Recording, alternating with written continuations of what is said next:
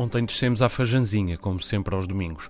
O Paulo pilotava o drone por sobre o miradouro, a cartografar a zona, e as ilhas dispersavam-se em frente, muito plácidas sob a luz nítida do outono, como os grandes navios verdes de que falava John Updike.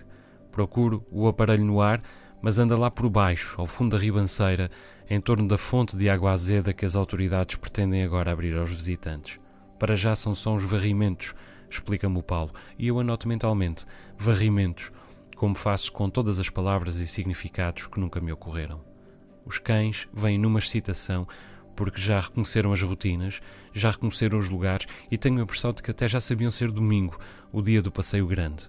Pode-se enganar um cão, mas nunca quanto ao tempo. Eles são os donos do relógio, dizia Kundera, até do calendário. Então, descemos a bagacina, o mar acompanhando-nos pela direita para lá da borda e das copas dos metrosídoros e da escarpa. A graciosa vê-se hoje como nunca, parece que até as casinhas do carapacho se lhe desenham na silhueta. São Jorge repousa como um dragão adormecido e por detrás dele o pico do pico, o piquinho, numa majestade a que o diminutivo não faz justiça. Serpenteamos com a estrada, os machos atrelados, jasmim comandando o seu rebanho.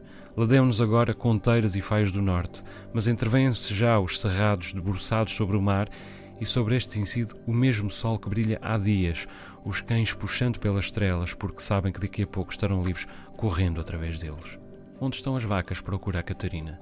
Mas não tem razões para se preocupar. Estão confinadas ao estábulo, ruminando junto à manjedoura. Hoje nem elas nos condicionam. Ficamos quase uma hora a ver brincar os bichos ocorre a minha nova pluméria, arfando por água entre as mimosas, mas passo à frente. Paira sobre as pastagens um silêncio doce, a que os pássaros só acrescentam bonomia, e de vez em quando a Catarina pergunta-me: é um macho, aquele melro preto? Ou, olha, um tentilhão dos Açores, não é? Porque os seus interesses são mais seletivos, mas quando decide educar sobre uma coisa, então vai ficar a saber tudo sobre ela. Na encosta, as árvores abraçam-se umas às outras, o louro bravo e o pau branco, as faias da terra e os metrosíderos de novo, não os santuários de solidão de que falava Herman S., mas santuários de companhia e comunidade. Voltamos pelas freguesias, devagar, falando das flores que tornaram a abrir como numa segunda primavera. De vez em quando detemos-nos na quantidade de verdes que um só olhar pode abarcar.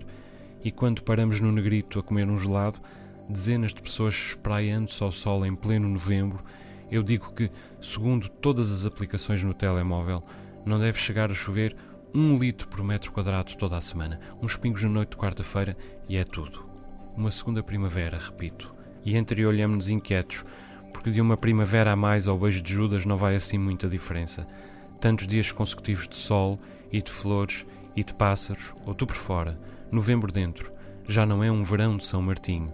É novo sinal de que alguma coisa vai realmente acontecer, de que um dia não haverá memória de nada disto e de que esta própria felicidade, ao contrário das leis da química, já não se poderá transformar em mais nada.